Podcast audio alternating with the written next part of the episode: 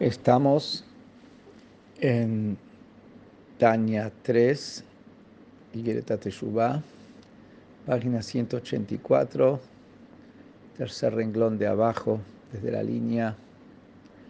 Estamos viendo cómo ese ayuno que viene a lograr la gracia de Hashem para tener satisfacción del servicio de la persona que había pecado previamente y se le perdonó, es a través del ayuno que viene en lugar de las ofrendas.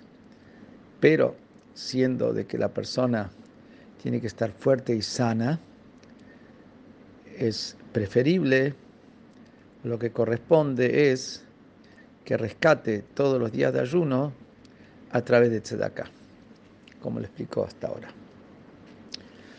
Umikol Makom, sin embargo, aunque decimos que con Tzedakah puede cubrirse la función del ayuno, Kol Bal Nefesh Echafetz Kirvat Hashem Letaken Nafsho Leashiva el Hashem Bichuva Meula Min Hamufhar, toda persona de alma que desea el acercamiento de Hashem, que quiere arreglar su alma, quiere hacerla volver hacia Hashem en una chuvá de alta calidad, de lo más selecto, y admira la le ashlim al kol panim pamachat kol yemei hayav mispar hatzomot lekol avon ve'avon מהעוונות החמורים שחייבים עליהם מיתה על כל פנים, ואפילו בידי שמיים בלבד, כגון להוציא זרע לבטלה, פ"ד צומות פעם אחת בימי חייו.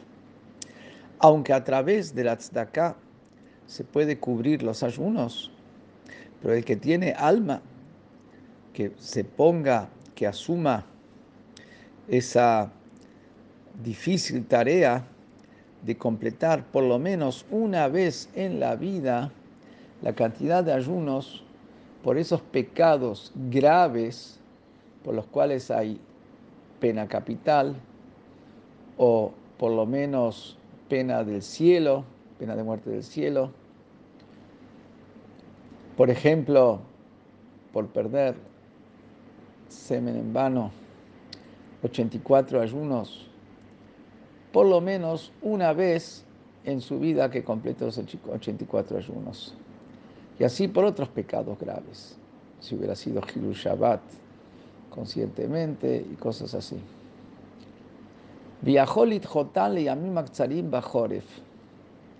Y puede aplazar los ayunos para los días cortos del, del invierno. Tomar más en cuenta, en Rusia los días del invierno son más cortos incluso que en Buenos Aires. Tres de la tarde, tres y media ya se hace de noche. Y a la mañana también empieza el día tarde. Puede empujar los ayunos para los días cortos del invierno. Vitane keser taniot al derech mashal bechoref echat o pachot vikmor mispara pedalet somot betet shanim o yoter kefikojo. Y puede ayunar 10 ayunos, por ejemplo, por un invierno o un poco menos, y que complete la cantidad de 84 ayunos durante 9 años o un poco más de acuerdo a sus fuerzas.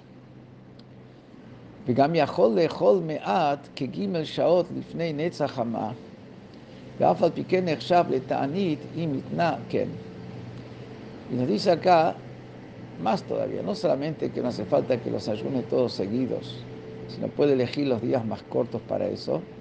Además, puede comer un poquito, como tres horas previo a la salida del sol y se le considera ayuno a continuación si él hizo esta condición antes de ir a dormir, que se va a despertar y va a comer tres horas antes de la, puesta de la salida del sol a la mañana. Y eso también le hace más fácil el ayuno, puede comer antes del ayuno que sobre eso hay mucho hablado de dónde saca el Alterrebe tres horas antes de la puesta de la salida del sol, que hasta ahí se puede comer y más no se puede comer. En primer lugar, quiero aclarar que lo que se sabe en Tobjet Mimim es que esto, lo que habla acá de tres horas antes de la salida del sol, es para los ayunos personales que la persona asume. En los ayunos que son por disposición de los hajamim, Tanit Esther, Shiva Salvetamos, etc., se puede comer hasta antes de la salida del alba. Pero, ¿por qué en estos ayunos tres horas antes de la salida del sol? Y sobre eso hay mucho escrito.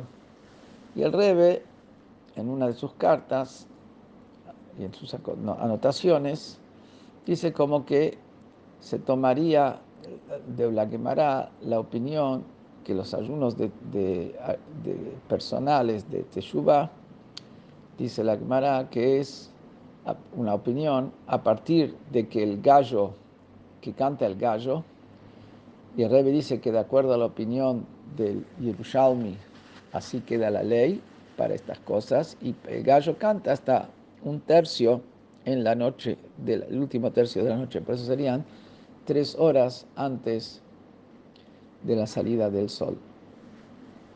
Pero igual queda el tema un poquito en la nebulosa.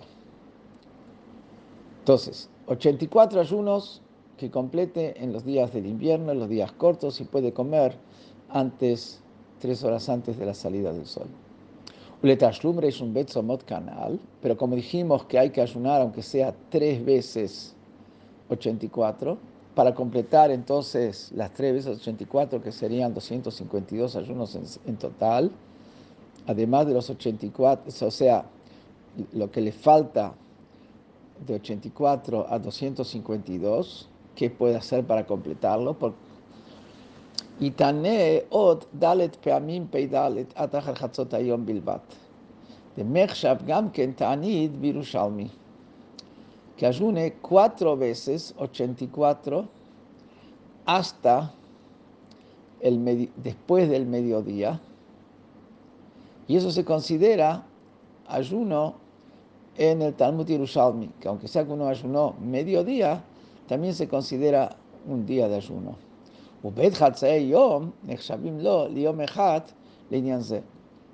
Y dos mitades de un día se consideran como un día entero para el tema de lo que la persona tiene que arreglar a través de ayunos de Teshuvah. Entonces, cuatro veces que va a ayunar mediodía es como que ayunaría dos veces día entero. Entonces ahí completa las tres veces que dice que hay que ayunar por un pecado, por lo menos pecados graves. Y así también el resto de los pecados similares, o sea, por los cuales hay pena capital,